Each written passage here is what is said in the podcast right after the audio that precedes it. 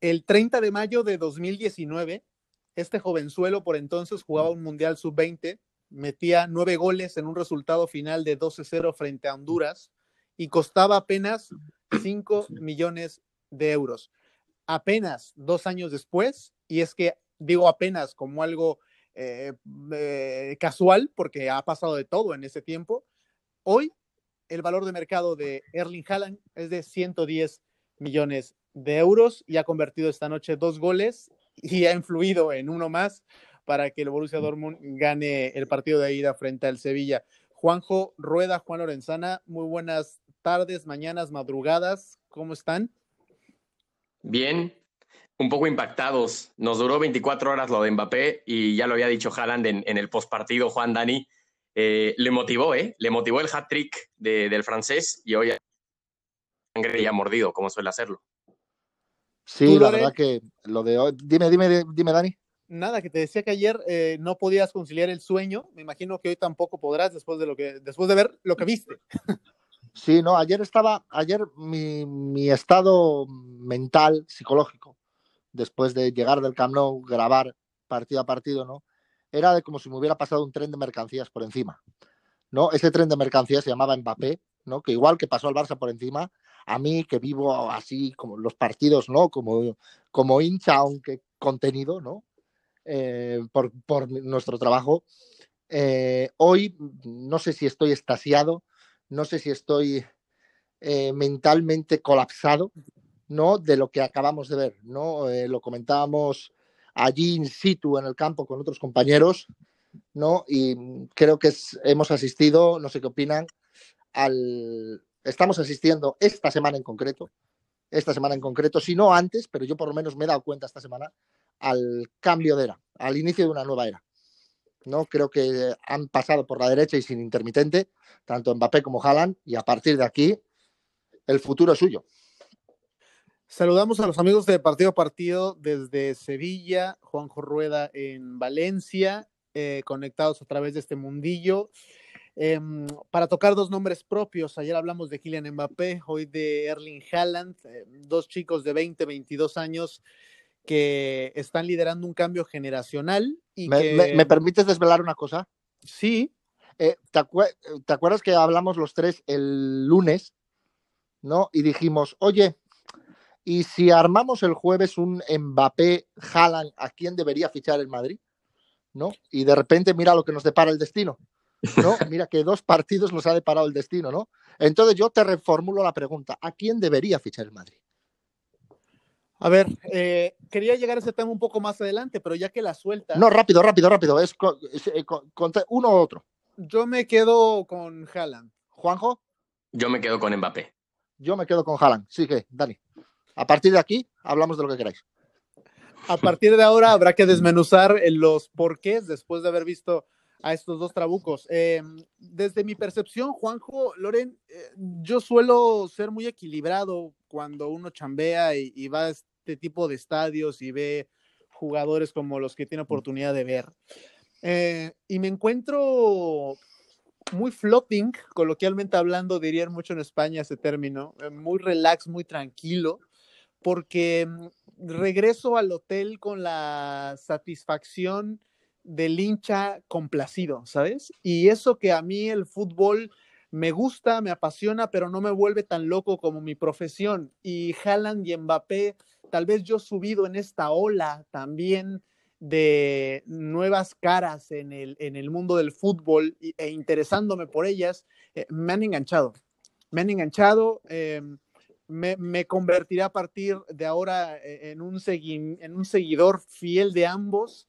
Tenía muchas ganas de ver a Haaland en directo, no lo había tenido oportunidad de hacerlo y mm, sin que me haya impresionado más que Mbappé, porque los dos tienen lo suyo, sí es cierto que este bicho, este monstruo, este animal, como hoy en portada sacaba marca, eh, creo que está cortado con, con una tijera eh, diferente, tiene un temperamento diferente, tiene un liderazgo innato que Mbappé sin la pelota tal vez no lo demuestra y Haaland me transmite eso, mucha más seguridad, mucha más confianza con y sin la pelota. Eh, es un tipo que siempre tiene la cara y el ceño, el, ceño fruncido eh, pero que cuando mete un gol o hace una muy buena jugada, sonríe como aquel niño que se lo está pasando bien en el recreo, Juanjo.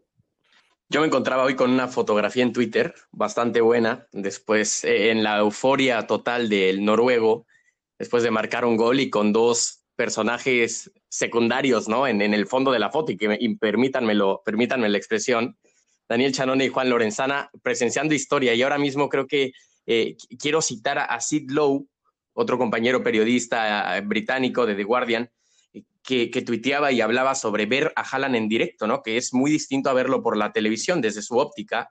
Y parafraseándolo, él decía de que la sensación de que todos y todo depende de él, ese pánico, la forma en la que parece surgir y deformar absolutamente todo, eh, se las quiero tirar. Ustedes comparten un poquito ese pensar, es decir, hoy más allá del tema eh, profesional y, y, la satisfacción del deber cumplido en ese sentido, ¿han visto algo más demoledor de lo que esperaban? Yo he visto, esa, para serte sincero, exactamente lo que me esperaba. Y tenía la expectativa muy, muy alta. ¿no? Yo veía, también fue mi primera vez, ¿no? Para todo hay una primera vez en esta vida, ¿no?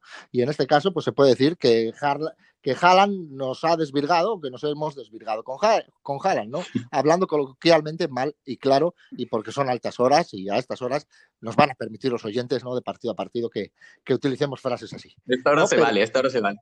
A esta hora se acepta, ¿no? Bien, perfecto. Entonces, yo lo que me transmitía en la tele era que era un jugador capaz de, a 40 metros de la portería rival, de espaldas al arco, ¿no? Con un toque, bien sea de cabeza, con un control en el pecho o con un toque con el pie, ¿no?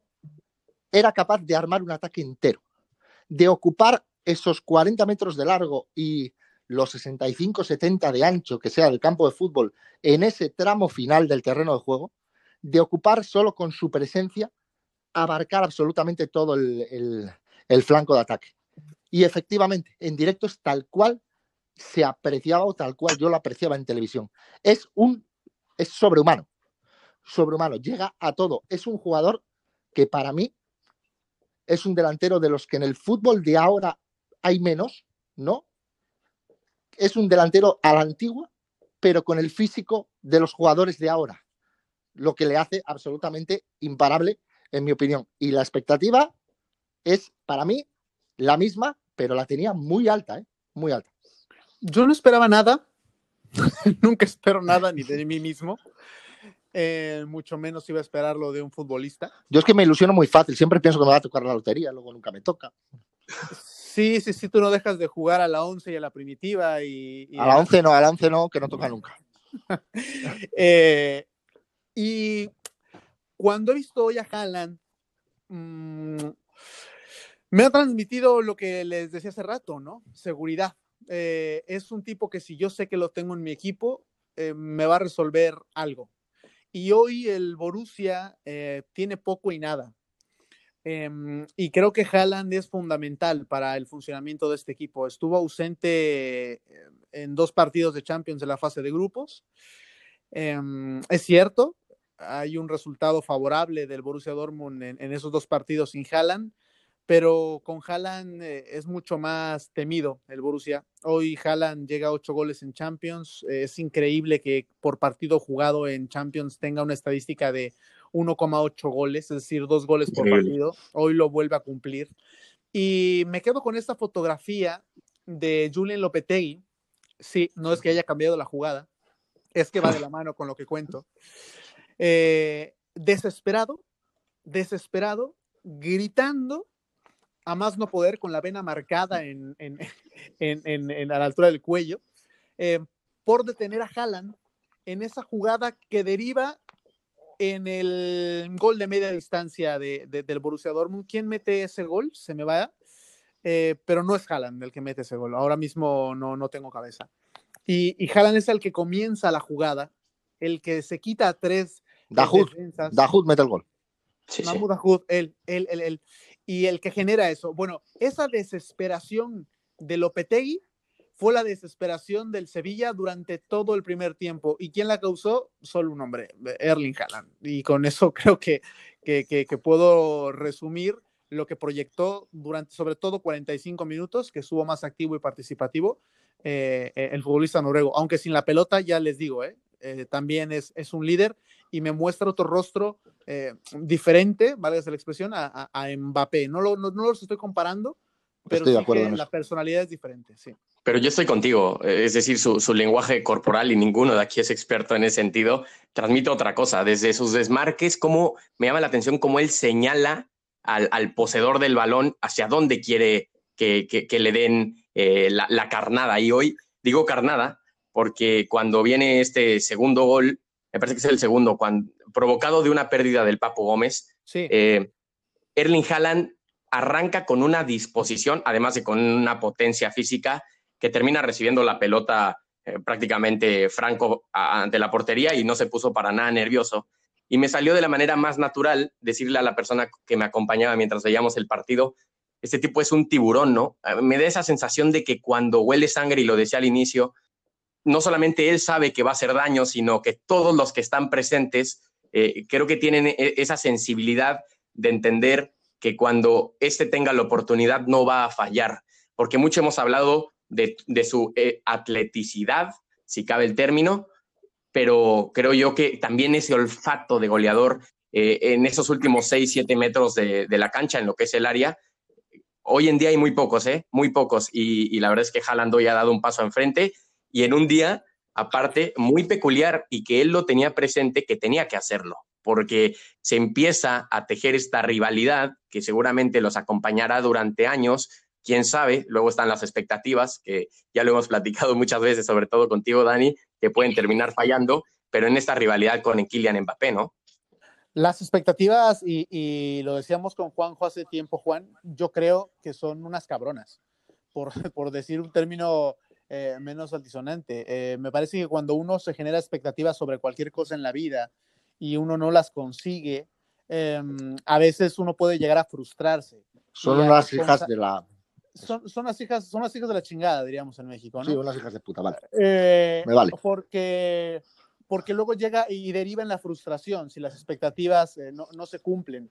Y a veces uno vive muy condicionado a qué hacer para que esas expectativas se cumplan. Yo creo Correcto. que ahora tenemos que aprender, si algo tenemos que aprender los aficionados, y no es obligación, por supuesto, es una idea al aire, de la rivalidad eh, futbolística eh, Cristiano-Leo Messi, eh, que es la más reciente en el fútbol, es aprender a disfrutar de estos procesos de transición sin querer que, que, que, semana a semana esos futbolistas excepcionales no tengan la obligación de enamorarnos, ¿sabes? El talento lo tienen, la virtud la tienen. Vamos a dejar que en ese cauce eh, eh, naveguen tranquilos, porque creo que así es como más van a enriquecer el juego. Y, hoy creo que es mediática la charla sobre ellos, porque uno juega en el Borussia Dortmund, un histórico de Alemania, pero tampoco es un transatlántico, y otro en el Paris Saint-Germain, un equipo estado pero cuando ambos, porque van a llegar en su momento a, estos buques transatlánticos, por ejemplo el Real Madrid, se me ocurre el Bayern de Múnich, por alzar equipos grandes al aire, eh, la presión va a ser diferente, va a ser más directa y ahí creo que los vamos a ver explayados porque tienen la capacidad, el talento y la virtud para poder hacer allí lo que les dé la gana. Lo que pasa que lo de las expectativas, Dani, eh, yo te entiendo perfectamente y comparto lo que dices, o sea, suscribo cada punto y cada coma que le has puesto en la entonación, ¿no? Pero yo creo que son parte de la vida. Las expectativas, uno, eh, yo es lo que repito, o sea, yo venía con una expectativa muy alta a Sevilla, muy alta. Pero es esa parte mía de, no sé cómo llamarla, de ilusión. No, yo necesitaba algo. Eh, a, a, mí sabéis que eh, el fútbol de ahora no me atrae mucho. Creo que cada y el vez Oviedo, los partidos cuesta más verlos. Poco. El Oviedo te da muy poco, por eso buscas expectativas. El Oviedo también me da muy poco, efectivamente. Hace mucho que me dio la última alegría, que fue un ascenso, ¿no? Y desde ahí, bueno, pues navegamos en tierra de nadie, ¿no?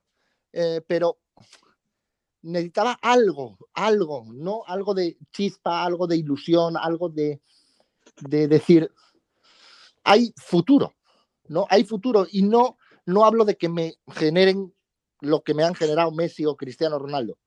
No, yo no los voy a poner a ese nivel porque eso lo dirá el tiempo, no y su hacer o su deshacer. Pero sí me transmitió ayer Mbappé y a pesar de que ya lo había vivido en directo, eh, algo nuevo, ¿no? Que no me esperaba de él. la verdad, y me sorprendió y ojalá me sorprenda más días así. Y hoy de Haaland sí me lo esperaba, pero también me no ha dejado de sorprenderme, ¿no? Y me gusta el tener dos jugadores que, que huele, que huele, que huele, que huele a que nos van a dar muchas alegrías y que por lo menos en los equipos en los que estén vamos a disfrutar de algo diferente, porque cada vez, como sabéis, en el fútbol, sobre todo de ahora, tan físico, tan eh, hermético tácticamente, no un defensa está perfectamente cuadrado para que no le regateen, nadie regatea, nadie arriesga un pase más allá de otro, más allá del compañero que tiene al lado, ¿no? En este fútbol, creo que lo que hemos visto de Mbappé y de Haaland es una buena señal para el futuro porque son diferentes, pero diferentes ¿por qué? Porque agarran la pelota y se van hacia adelante. Nunca miran hacia atrás, van hacia adelante. Y creo que es la clave de, ambos jugadores. Y aparte en aquello que rodea el juego, Juan, también el, a ver, futbolistas buenos, por suerte, saldrán siempre, ¿no? Pero también la industria del fútbol, y, yéndonos a, la parte quizás más superficial que puede haber en el análisis, necesita, necesita de personajes así, ¿no? Necesita de, de, grandísimos jugadores, pero también, y si me permiten la expresión, de productos completos. Y creo yo que Erling Haaland y Kylian Mbappé apuntan hacia una dirección donde lo pueden conseguir, donde pueden eh, encontrar ese o conseguir, mejor dicho, ese calificativo de, ser ídolos, de, fidelizar a masas y de atraer eh, a, niños y a nuevos consumidores del fútbol. Esto es una industria y por algo estamos ahorita platicando a la una y media de la mañana de, lo que pasó y, y, por algo también, si el partido de hoy hubiera tenido gente, aunque hubiera sido del Sevilla, en un Ramón Sánchez Pizjuán completamente pletórico, estoy seguro que por lo que representa el fútbol, la gente de Sevilla hubiera terminado el partido seguramente asentando o aplaudiendo incluso una exhibición de, un futbolista total y de un jugador que, insisto, va en ese camino rumbo a, convertirse en un producto eh, explotable. Eh, ojalá que él, en el interior y en el trabajo del día a día, al igual que Mbappé, se pueda abstraer un poco de eso, ¿no? A mí me llama la atención que hoy hable el noruego, Dani, y, saque a colación, y, tuve la oportunidad de escuchar la entrevista lo de Kylian Mbappé de ayer cuando el periodista no le preguntó por el francés. Creo yo que de cierta manera es que, te llega esa, toda esa marea, ¿no? Bueno, es que Haaland hizo cinco entrevistas eh, antes y cuatro le preguntaron sobre Mbappé. Eh, al lado de nosotros, no nos tocó, no nos tocó Haaland por cuestiones de prioridad con UEFA, eh, pero charló con Tati, la corresponsal de TNT Sports, y la pregunta de Tati se la reformularon otros compañeros, ¿no? Ayer Mbappé ahora tú. Y era un speech que él también traía trabajado, ¿no? Eh, yo amo la Champions y me motivó ver ayer a Mbappé. Eh, una rivalidad que empieza a fomentarse desde, desde la sanidad, desde la pulcritud, ¿sabes? Porque en ningún momento es con competir con él por ser mejor que Mbappé, sino simplemente quiero ser al menos tan bueno como tú. Desde esta retroalimentación. Desde esta uh, humildad, falsa modestia que a veces puede haber en el futbolista que de por sí eh, es ególatra como, como cualquiera de nosotros, ¿no? Pero es por estar mucho más expuestos. Eh, para mí, y solo porque ahora traigo el brete de, de Star Wars, yo voy a bordo del halcón milenario. Eh, yo veo a, a, Mbappé como Luke Skywalker y a Haaland como Darth Vader no porque sean el bien y el mal, sino por los perfiles, ¿sabes? Porque los dos son súper fuertes, súper poderosos, eh, van a marcar sin duda una época, pero sí que el rostro de niño malo me, quedo con Darth Vader y Haaland, y aquel que todo lo puede, amigo de la gente y del rival, lo tiene, lo tiene, lo tiene Mbappé. Pero te eh, falta ah, una cosa. ¿Qué? Que en el cine de Hollywood, Star Wars de Hollywood, ¿no? Es que no estoy muy puesto yo en las galaxias estas. Star Wars de Hollywood, ¿no? Tú dispara con un ejemplo de Lost si quieres. O sea, no, no, no, no, no, no, no, no voy a ir por ahí. Quiero decir que en el cine de Hollywood, este cine eh, pulcro, ¿no? Y que, y que, tiene unos cánones preestablecidos, Haaland debería ser el bueno porque es el rubio y Mbappé el malo porque es morenito. no, bueno. No, o sea, te has descargado los cánones del cine de Hollywood en un momento. No sé yo si te compraría la idea, ¿eh? Pero yo, solo, tenía que apuntar eso. Eh, muy amable, yo me quedo con Darth Vader y Luke Skywalker. Gracias, Juan. Pero te doy este la razón, ¿eh? El niño malo y el niño bueno. Ahora, lo que voy, y, para aterrizar ya esta idea, eh, a mí, honestamente, a, Daniel Chanona, desmarcándome completamente de mi profesión, eh, me caía mal Haaland. Me caía mal. Me caía mal. Yo lo vi y dije, este, este tipo me da mala hostia me cae mal. Y, cuando llegaba yo veía sus ruedas de prensa o sus entrevistas flash, yo decía, pero que este tipo no está entendiendo, y va de la mano con lo que dice Juanjo, ¿no? Este tipo no está entendiendo que forma parte de la industria. ¿Por qué no quiere hablar Haaland con la prensa más de tres palabras? Sí, sí, sí, sí habla inglés, ¿no? ¿Por, por qué Haaland no, se explaya? ¿Por qué no se reconoce él como una figura pública? ¿Por qué oriéntenlo, por favor? Y, y, era un poco este, este, esta, no sé, este mood el que yo tenía cuando veía a Haaland, pero hoy, hoy me, ha me ha encandilado el rubito cuando lo hemos tenido al lado en una flash con una compañera a la que nosotros admiramos y respetamos. Y hemos visto la actitud con la que ha llegado. Majísimo, dicen por aquí.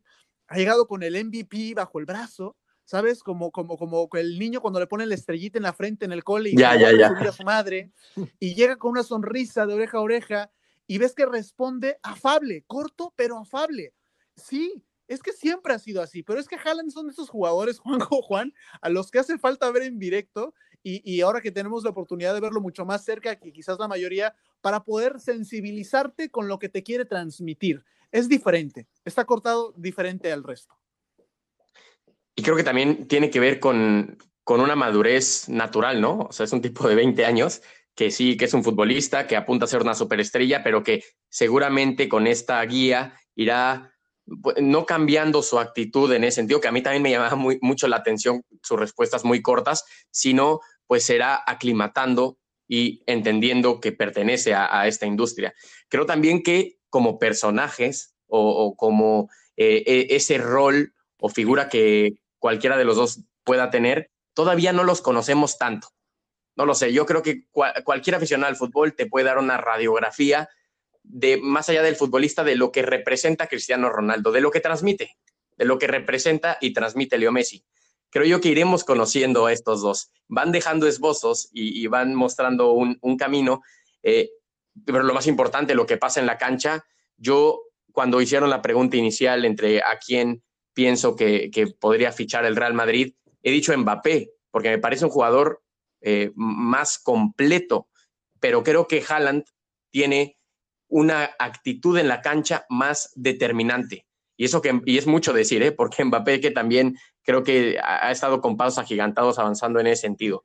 Y nada más quería comentar eso, creo que en la cancha Haaland habla todo lo que se cae en los micrófonos. Mira, eh, ahora ah, Juan, quiero escucharte porque Juanjo toca un palo interesante. Tú eres muy mouriñista y tú opinas que no hay mejor entrenador para el Real Madrid contemporáneo que José Mourinho. Correcto, contemporáneo y precontemporáneo. Sí, pero por ponernos un poco menos distantes en el tiempo. Y, creo que coincidirás tú con Juanjo cuando habla de la personalidad de Haaland que podría sentarle mucho mejor al Real Madrid. No hablamos de calidad, ¿eh? hablamos de personalidad y lo que proyectan. El fútbol está garantizado en los pies de cualquiera, de ellos dos, y luego la táctica que la disponga cada quien. Pero, pero en cuanto a actitud madridista, hoy por hoy yo también coincidiría con, con Juanjo, Haaland le pega más. Sí, imaginemos de nuevo, ¿no? El Bernabéu, ¿vale? Porque esto hay que imaginarlo todo con el, con el, campo lleno y con la afición exigente del Real Madrid, ¿no? Encima. imaginemos que los gritos que hoy ha pegado Haaland, ¿no? Yo recuerdo, bueno, me salí un momento al baño, ¿no? En medio del partido, ya sé que esto no se debe hacer, pero me salí, ¿eh? aguas menores, pero bueno, había que. Gracias por los detalles. Había, habría que ir. Bueno, pues, pues, bien, eh, eh, a ver, que se me va el hilo. volví a la grada, ¿no? Y hubo una jugada que el Sevilla lanza una falta al, larguero, ¿no? Al final del partido. Y recuerdo, yo me estaba fijando en la reacción de Haaland y cuando sale el balón a saque de puerta, Haaland eh, hizo así eh, con los brazos en alto, ¿no? Como el poderío de fuerza y empezó a pegar gritos de oh, oh, vamos, qué bien, tal, en alemán, claro, o en noruego, ¿no?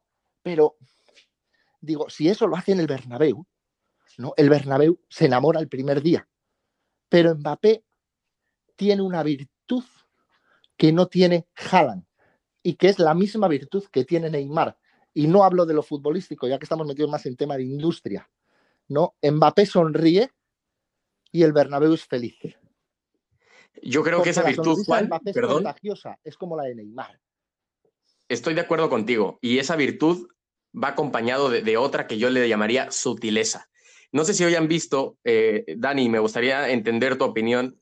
Em, también sobre esta comparativa que estamos haciendo de, Mbappé y Haaland, porque he, entrado un poco en el camino, pero hoy ha circulado un video de lo que platicábamos ayer, ¿no? De Piqué y cómo se escucha el sonido ambiente, de Mbappé peleando con Jordi Alba, y esa sutileza de la cual yo hablo de Mbappé es de la que si no está este sonido ambiente nadie se entera. Y es que le ha dicho a Jordi Alba, después de que se han hecho de palabras en el área blaugrana, le ha dicho, si yo te encuentro afuera, yo te mato. ¿no? Así se lo ha dicho, eh, que, pero no es un jugador tan expresivo, no es un jugador que desde la distancia puedas detectar que, te puede venir con un palo de esos, porque estoy con Juan. Mbappé y esa sonrisa encandila, enamora y creo que alcanza a, acercarse más al aficionado. Eso sí, también lo, pienso. De hecho, Juanjo, de hecho, Juanjo, en la imagen esa, hoy revisando las imágenes de, para una pieza que vamos a, montar, revisando las imágenes del partido del Barcelona-Paris Saint-Germain, tengo la imagen de eh, primero Mbappé eh, empuja a Serginho Dest, ¿no? Y luego viene Jordi Alba y ya empieza la guerra de guerrillas con Jordi Alba, ¿no? Como bien has contado tú, yo tengo la imagen grabada, ¿vale? Y tú ves la imagen y da la sensación de que no le dice nada. Esa es la sutileza que estás recalcando tú. O sea, la imagen es, habla por sí sola. Es Mbappé pasando así por detrás de Jordi Alba y algo le ha soltado por la boquita, ¿no? Que bien ha traducido, creo que ha sido Movistar, ¿no? La que lo ha traducido, pero algo le ha soltado por la boquita, pero tú ves la imagen y dices, ah, bueno, le está, no será nada, ¿no?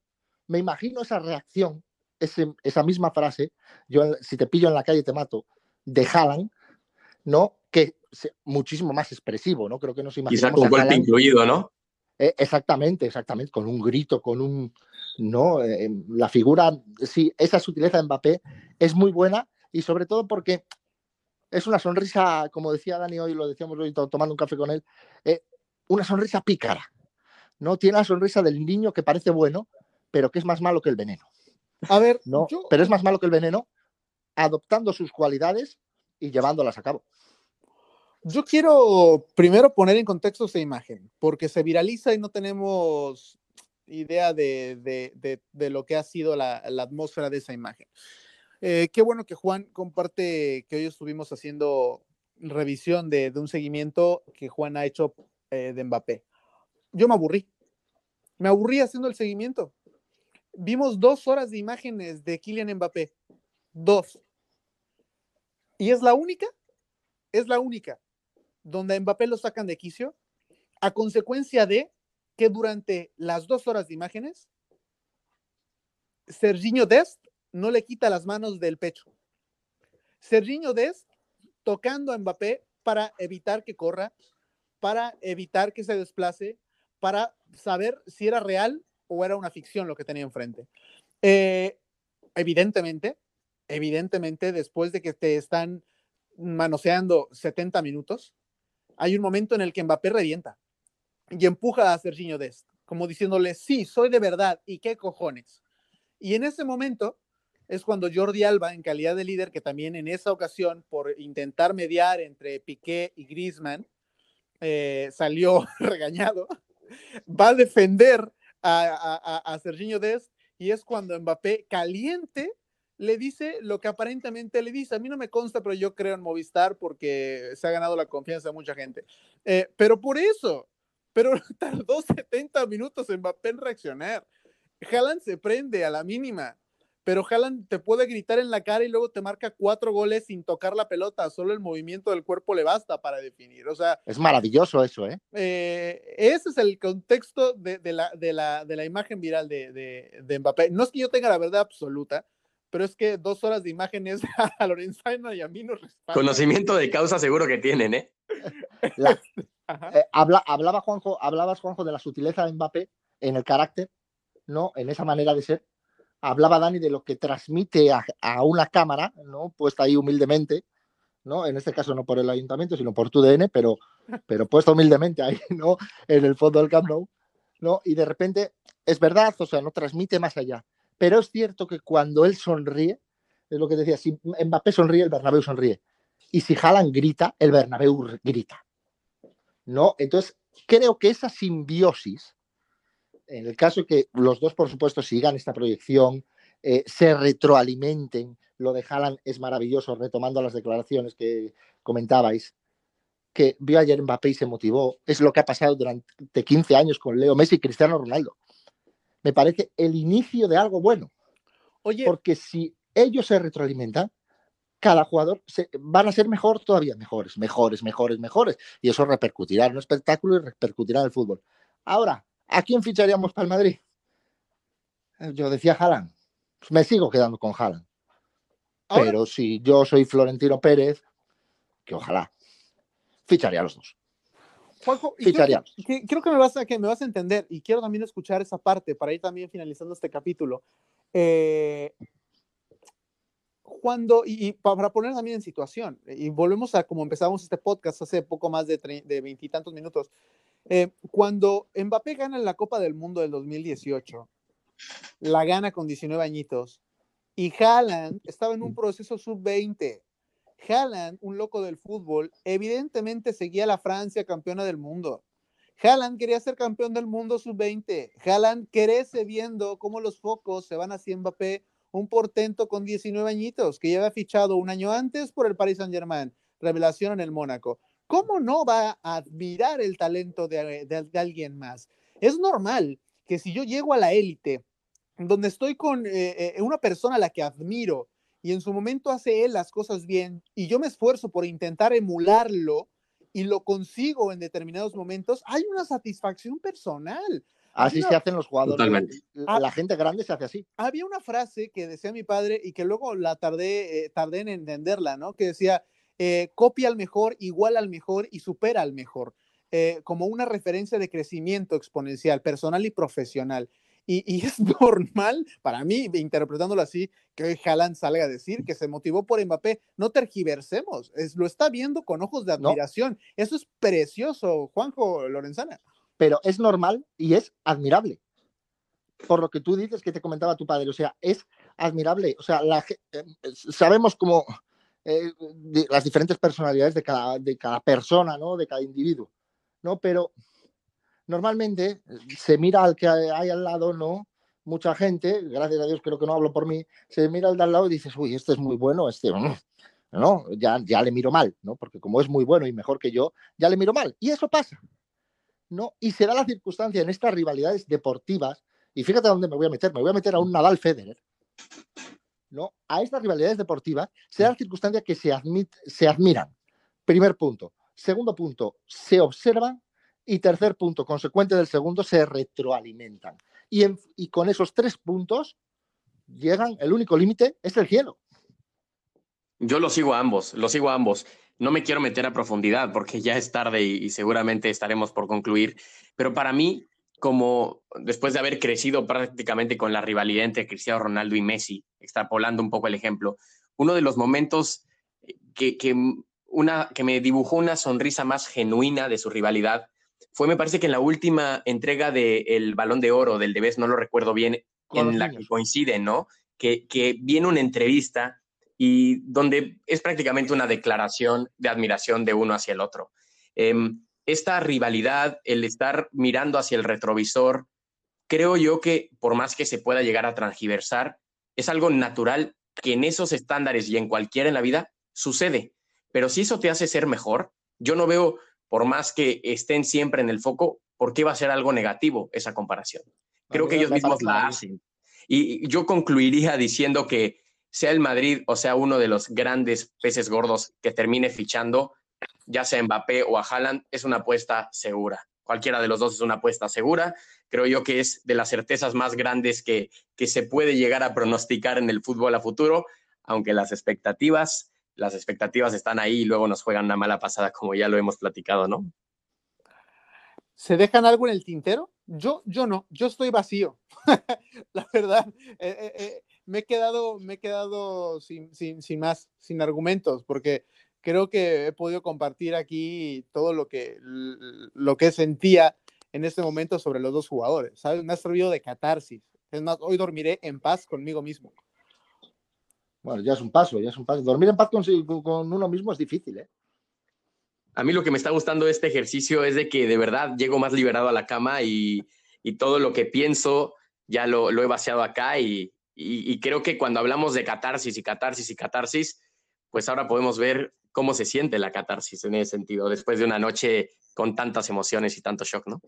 Gracias, señores. ¿Eh? Nada, hasta la próxima. Buen viaje, señores, y buen trabajo. Ya, nos vamos, ya nos vamos. Hoy, hoy no han venido los vecinos. es que para poner contexto, en el podcast anterior a Juan le tocaron la pared porque estaba haciendo mucho ruido al grabar este podcast. Hoy no ha tenido problemas porque también el hotel puede que esté vacío.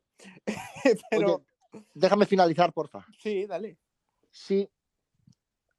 En el, pongámonos en el caso, ¿no? Esta rivalidad aumenta, crece, no lo de Mbappé ayer empieza a ser una constante absoluta, lo de Haaland sigue siendo una constante absoluta, no durante los próximos 10 años. No imaginemos que se reparten los grandes del fútbol español, se reparten. Madrid, el que quieras, pon la ficha que quieras en el Real Madrid y pon la ficha que quieras en el Barcelona. Por favor, basta ya de para alabar a uno, sé que nosotros no lo hacemos, pero esto es un mensaje que lanzo yo a determinado sector, basta ya de para alabar a uno criticar al otro. Nunca entendí por qué se alababa a Messi criticando a Cristiano Ronaldo y nunca entendí por qué se alababa a Cristiano eh, pisando a Messi. ¿no? Entonces, si conseguimos que eso, que puede entrar dentro del juego de la rivalidad, ¿no? y yo sabéis que soy muy de, rivalidad, de pique, ¿no? pero siempre sano, ¿no? siempre sabiendo dónde está la línea y hasta dónde, y, obviamente sin desmerecer ni un mérito del, rival que tengo enfrente. Entonces, por favor, disfrutemos de los dos. Después de este mensaje a la patria y a la nación, apunte lo, lo, que parece. Creo yo que, que de verdad eh, es una buena manera de, decir adiós con este mensaje a la nación de parte de Lorenzana, ¿no? Este ah, me totalmente. qué bien, qué bien me siento ahora, me siento, iba a decir una cosa, me, me siento cualquier líder de gobierno democrático. Este programa es público ajeno a cualquier partido político y nosotros vamos. Las opiniones de los contertulios no, son, ¿no? ¿Cómo es eso? Ah, a dormir. Chao, gracias. Chao, venga.